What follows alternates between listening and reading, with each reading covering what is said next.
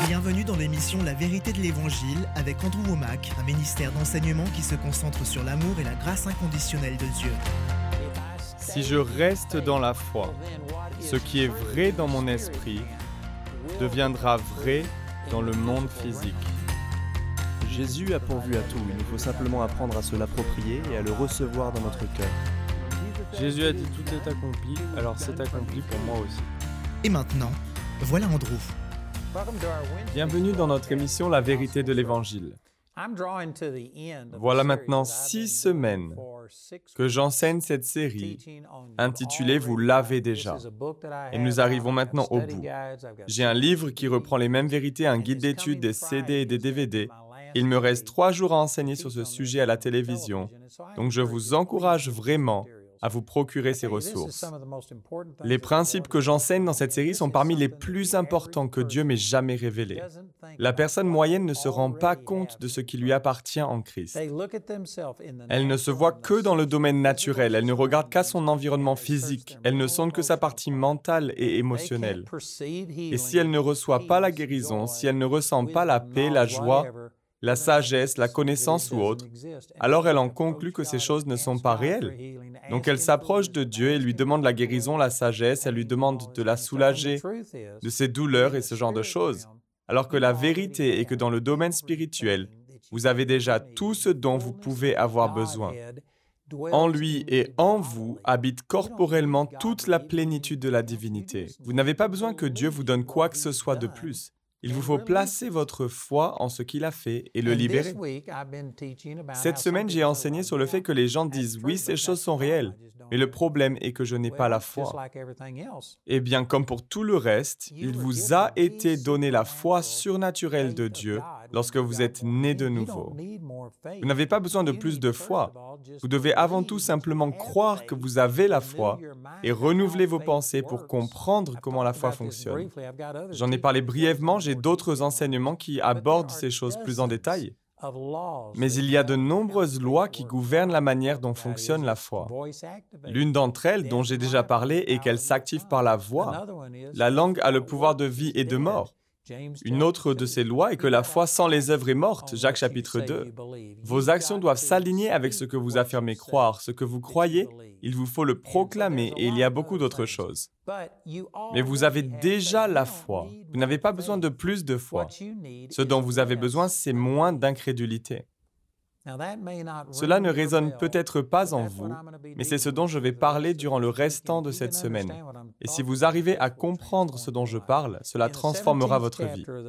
Au chapitre 17 du livre de Matthieu, nous voyons un exemple où Jésus est monté sur le mont de la transfiguration. Il a emmené Pierre, Jacques et Jean, trois de ses disciples, et au moment où il priait, il a littéralement commencé à rayonner de lumière. Vous savez, Moïse a été dans la présence de Dieu pendant 40 jours et 40 nuits, et il reflétait la présence de Dieu. La gloire de Dieu brillait sur son visage, mais cela ne venait pas de lui. La lumière se reflétait sur lui. Mais Jésus était la gloire de Dieu. En quelque sorte, son corps n'était qu'un rideau qui cachait qui il était vraiment. Et lorsqu'il était dans la présence de Dieu, lorsqu'il louait Dieu, c'est comme si tout à coup ce rideau s'entr'ouvrait et la lumière commençait à jaillir de lui. Ses vêtements sont devenus tellement blancs, plus blancs que tout ce qui ne peut exister sur cette terre. Et Pierre, Jacques et Jean ont vu cela. Ils ont vu Jésus glorifié. Ils ont vu la gloire Shekinah de Dieu, une nuée qui recouvrait le tabernacle dans l'Ancien Testament, les a recouverts, et une voix audible s'est faite entendre au travers de la nuée en disant, Celui-ci est mon Fils bien-aimé, écoutez-le. Voilà ce qu'il s'est passé en haut de cette montagne. Mais lorsque les disciples et Jésus sont descendus du sommet, les neuf autres disciples étaient en bas en compagnie d'une foule qui les entourait et il y avait du tumulte. Voilà le contexte, et il est dit dans Matthieu chapitre 17, verset 14, Lorsqu'ils furent arrivés près de la foule, un homme vint se jeter à genoux devant Jésus et dit, Seigneur, aie pitié de mon fils, qui est lunatique et qui souffre cruellement. Je lis dans la version King James en anglais et j'aime cette version, mais certains de ces mots sont étranges, comme le terme lunatique, qui veut tout simplement dire quelqu'un de fou, quelqu'un qui a perdu la tête.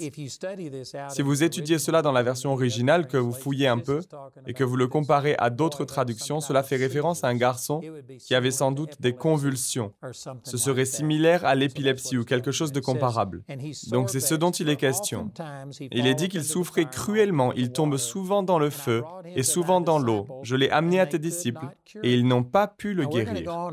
Donc nous allons continuer en parlant du fait que les disciples ont demandé à Jésus pourquoi n'avons-nous pas pu le guérir? Nous nous attarderons sur le sujet plus tard, mais tout d'abord j'aimerais me pencher sur la réaction de Jésus au fait que ses disciples n'aient pas pu répondre à ce besoin. Il est écrit au verset 17, Génération incrédule et perverse. Répondit Jésus, Jusqu'à quand serai-je avec vous? Jusqu'à quand devrais-je vous supporter? Amenez-le-moi ici. Donc la réaction de Jésus face à l'incapacité de ses disciples à chasser le démon et de faire se manifester la guérison de ce garçon a été de leur dire, vous êtes incrédules et perverses. Jusqu'à quand serai-je avec vous? Selon cette réponse, vous pouvez voir qu'il essayait d'enseigner à ses disciples d'accomplir ces choses, car il n'allait pas toujours être avec eux. Il allait partir. Il a dit à ses disciples que ceux qui croient en lui poseront les mains sur les malades et ceux-ci seront guéris. Il voulait que ses disciples voient ces choses miraculeuses. Cependant, ils étaient incapables de le faire et il n'en a pas pris la responsabilité en disant Désolé, c'est de ma faute. Je n'étais pas là. J'étais sur le mont de la transfiguration en train d'être transfiguré, en train d'écouter Dieu me parler. Je suis désolé, mais maintenant je suis là, je vais m'en occuper. C'est la manière dont beaucoup de gens réagiraient face à cette situation. Ils ne veulent pas que les gens puissent penser qu'il y a quoi que ce soit qu'ils aient pu faire pour stopper le flux de la puissance de Dieu. D'ailleurs, un pasteur, ici même à Colorado Springs, est venu me voir lorsque je fréquentais cette église. Il savait que j'enseignais beaucoup au sujet de la guérison. Il savait que j'avais vu des gens ressuscités d'entre les morts.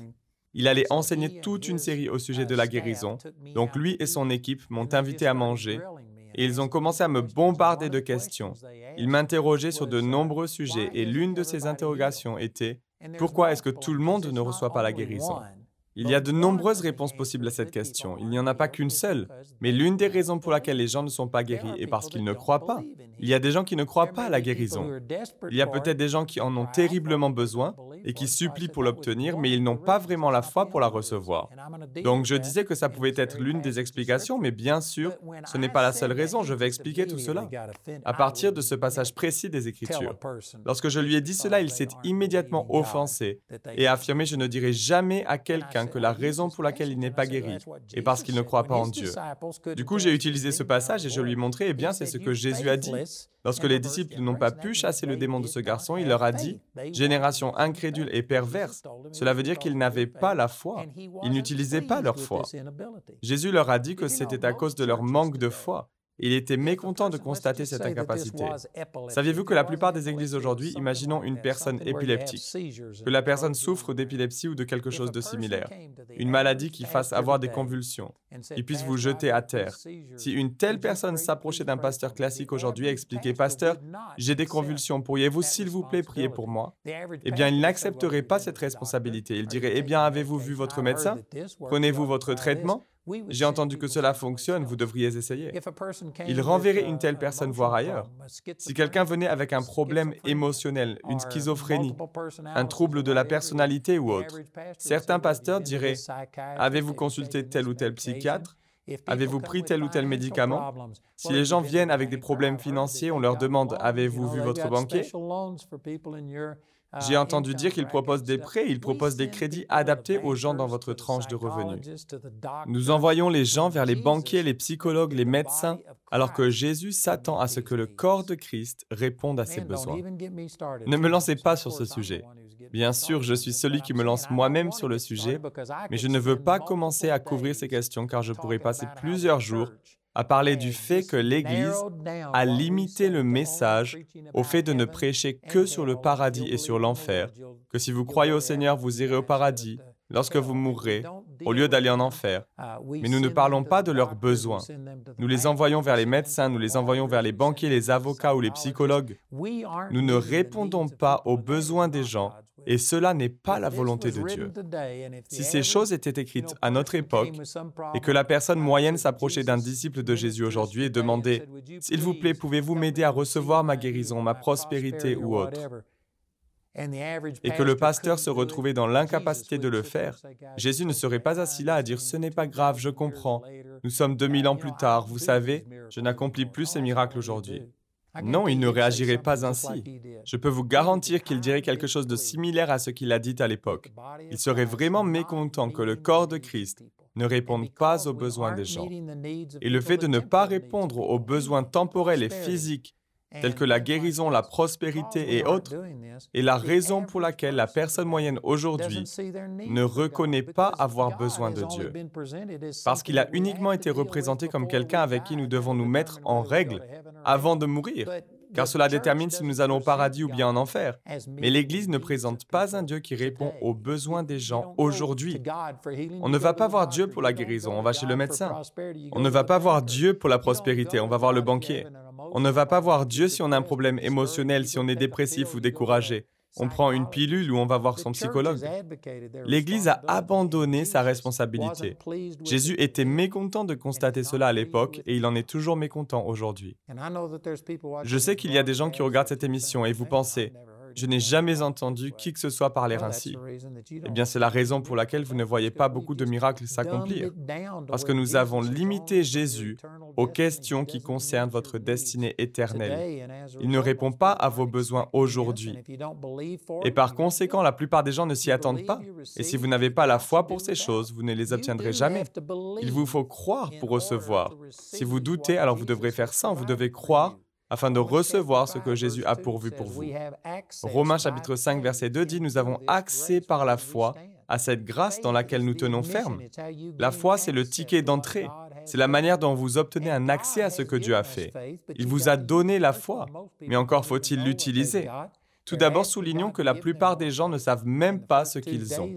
Ils demandent à Dieu de leur donner plus de foi et au cours des deux dernières émissions, c'est le sujet sur lequel j'ai enseigné le fait que vous avez déjà la foi de Dieu à l'intérieur de vous si vous êtes né de nouveau.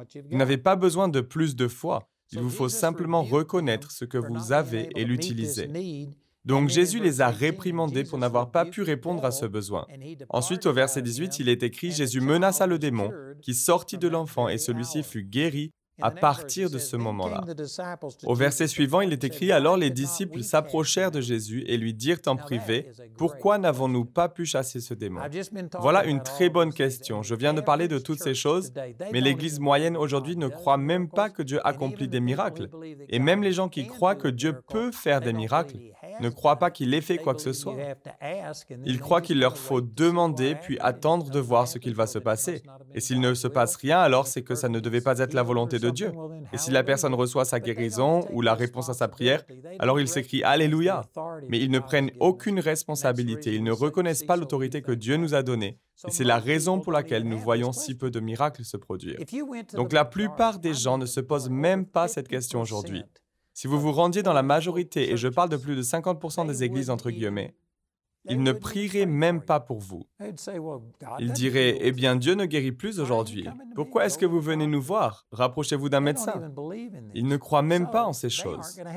Donc, il ne se pose jamais cette question de savoir pourquoi ils n'ont pas pu chasser un démon. Il y a aussi ceux qui croient que ça peut arriver, mais on ne sait jamais ce que Dieu va faire.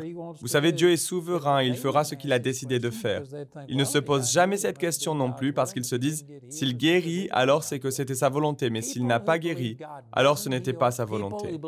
Les gens qui croient que Dieu ne guérit pas aujourd'hui, ceux qui croient que c'est Dieu qui décide souverainement et que nous n'avons rien à voir là-dedans, ces gens-là, et je pense qu'il s'agit probablement de 75% ou plus du corps de Christ, ces croyants-là ne se poseront jamais cette question parce qu'elle ne colle pas avec leur théologie.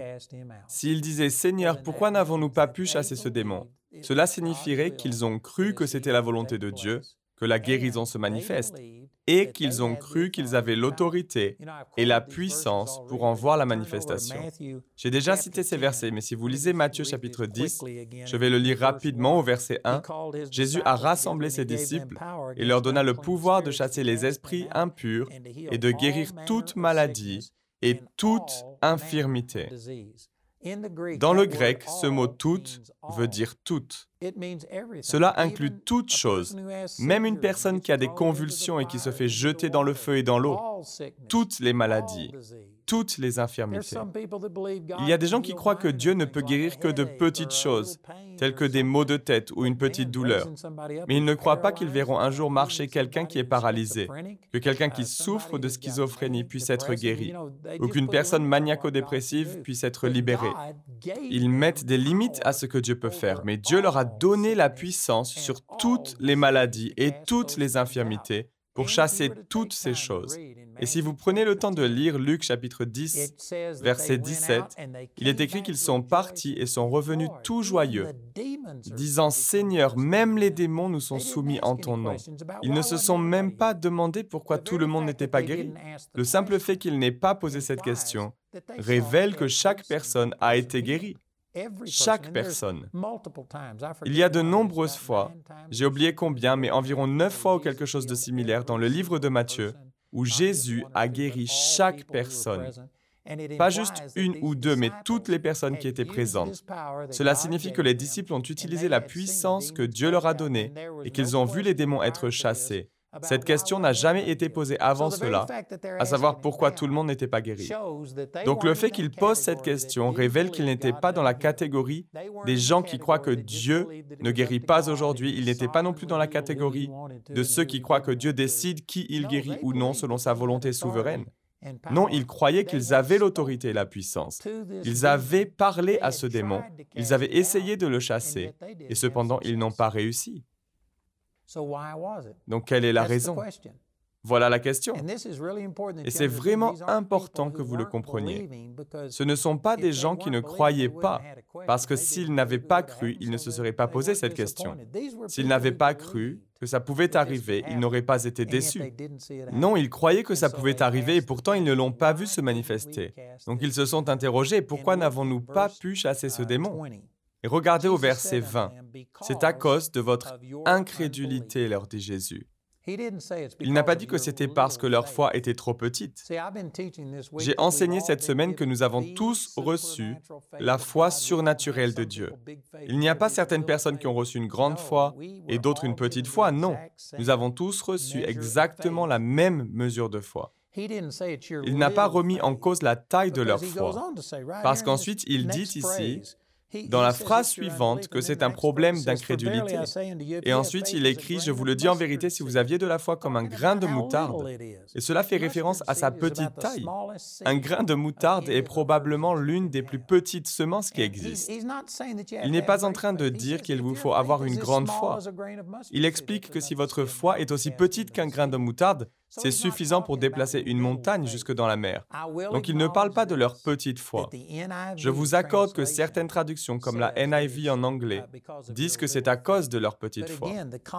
Mais à nouveau, uh, si vous regardez le verset dans son contexte, on comprend qu'il est impossible que ce soit ce dont il parlait. Non, il ne dit pas c'est à cause de votre petite foi, mais c'est parce que vous avez de l'incrédulité. J'aimerais aussi souligner que la version NIV ne contient même pas le verset 21. Ils ont décidé de leur propre gré de supprimer ce verset de la Bible. Il y a de nombreux autres passages où les traducteurs de la NIV ont tout simplement omis certaines choses. Je ne suis pas contre la NIV, je ne suis pas contre ceux qui l'utilisent. Je sais que beaucoup d'entre vous qui regardez cette émission utilisez probablement cette version en anglais. Il vaut mieux l'utiliser que ne rien utiliser du tout. Si cette version est plus facile à comprendre pour vous, alors utilisez la NIV. Mais personnellement, j'aime la King James parce que je crois qu'elle exprime les choses telles que Dieu a voulu les communiquer. Et il est écrit, c'est à cause de votre incrédulité que vous n'avez pas pu chasser ce démon. Non parce que votre foi est petite. Et certaines personnes se demandent, eh bien, quelle est la différence? Elle est majeure. Vous pouvez avoir la foi et d'après tout ce que j'ai enseigné, vous avez la foi, la foi surnaturelle de Dieu, mais la foi peut être annulée, rendue inactive par votre incrédulité. L'incrédulité revient à avoir de la foi, mais dans les mauvaises choses. Jésus a dit que ceux qui le suivent recevraient au centuple ce qu'ils ont laissé dans le temps présent. Marc chapitre 10. Il me semble que c'est au verset 30. Il est dit que vous recevrez au centuple dans le temps présent. C'est ce que Dieu dit. Mais votre compte en banque dit que vous êtes fauché. Vous regardez autour de vous et rien dans le naturel n'indique que Dieu vous ait rendu quoi que ce soit au centuple. Donc vous avez un choix à faire, soit croire en ce que Dieu dit, c'est la foi en sa parole, ou croire à ce que vous disent vos circonstances, et c'est l'incrédulité. Voici une pensée radicale que la plupart d'entre vous n'avez jamais considérée. Vous pouvez croire et avoir de l'incrédulité en même temps. Le fait d'avoir la foi n'annule pas automatiquement l'incrédulité. Et le fait d'avoir de l'incrédulité n'annule pas automatiquement la foi. Jésus a dit que la question n'était pas votre petite foi ou votre absence de foi. Il a dit que la cause était leur incrédulité. Votre incrédulité peut rendre sans effet la foi que vous avez. J'expliquerai tout cela en plus de détails dans la prochaine émission, mais permettez-moi rapidement d'utiliser cette illustration. Imaginez que vous avez un poids ici devant moi. Imaginons que vous avez une masse qui est aussi grande que cette table. Si vous l'attachez d'un côté à un cheval qui a suffisamment de puissance pour la tirer et la traîner, alors ce serait parfait, aucun problème. Mais si vous aviez un cheval de taille égale qui tirait dans la direction opposée, malgré le fait que ces deux chevaux exercent une force énorme sur cette masse, le résultat serait nul. Rien ne bougerait parce qu'ils se compensent mutuellement. Ils s'annulent l'un l'autre. Et voyez-vous, c'est ce qu'il se passe. Vous avez la foi. Si vous êtes né de nouveau, vous avez reçu la foi surnaturelle de Dieu. Vous pouvez ignorer qu'elle existe. La première étape est de reconnaître ce que vous avez. Vous ne pouvez pas utiliser ce que vous ne croyez pas posséder. Et une fois que vous croyez que vous avez cette foi surnaturelle, il vous faut apprendre les lois qui la gouvernent. Donc il y a des quantités différentes de foi dont les gens se servent, non parce que Dieu a donné des quantités différentes de foi, mais parce que les gens utilisent des quantités différentes de foi proportionnellement à leur connaissance. Mais vous avez la foi. Et si vous ne comprenez pas certaines choses, si vous vous laissez dominer par la peur, alors cette crainte peut annuler ou contrebalancer votre foi tout comme ces deux forces qui essaient de faire bouger une masse. Et beaucoup de gens ne comprennent pas cela. Lorsqu'ils sont face à une situation et qu'ils ont besoin d'un miracle, ils se mettent à prier en demandant ⁇ Oh Dieu, je crois en toi pour telle chose ⁇ et ils essaient de stimuler leur foi mais ils ne font rien pour régler leurs problèmes d'incrédulité. Si seulement j'avais assez de temps pour vous montrer certaines des vidéos que nous avons de personnes qui ont été miraculeusement guéries, comme Gina Boop à Phoenix, cette femme a eu un anévrisme cérébral. Ils avaient dit qu'elle ne vivrait pas et que même si elle survivait, elle serait un légume. Vous pouvez aller voir sur notre site internet pour trouver ce témoignage. Et son mari, Bud Boop, il est devenu violent dans son opposition à l'incrédulité. Il a refusé que qui que ce soit prononce des paroles d'incrédulité. Il a même dit au médecin, il a dit poliment, j'apprécie ce que vous faites, mais si vous avez d'autres choses négatives à dire, vous pouvez quitter la pièce et aller le dire ailleurs. Il s'est produit la même chose dans la vie de Scott Peterson, qui a été victime d'un accident lorsqu'il aidait une personne un jour de neige. Un véhicule l'a violemment percuté et l'a coincé contre une autre voiture.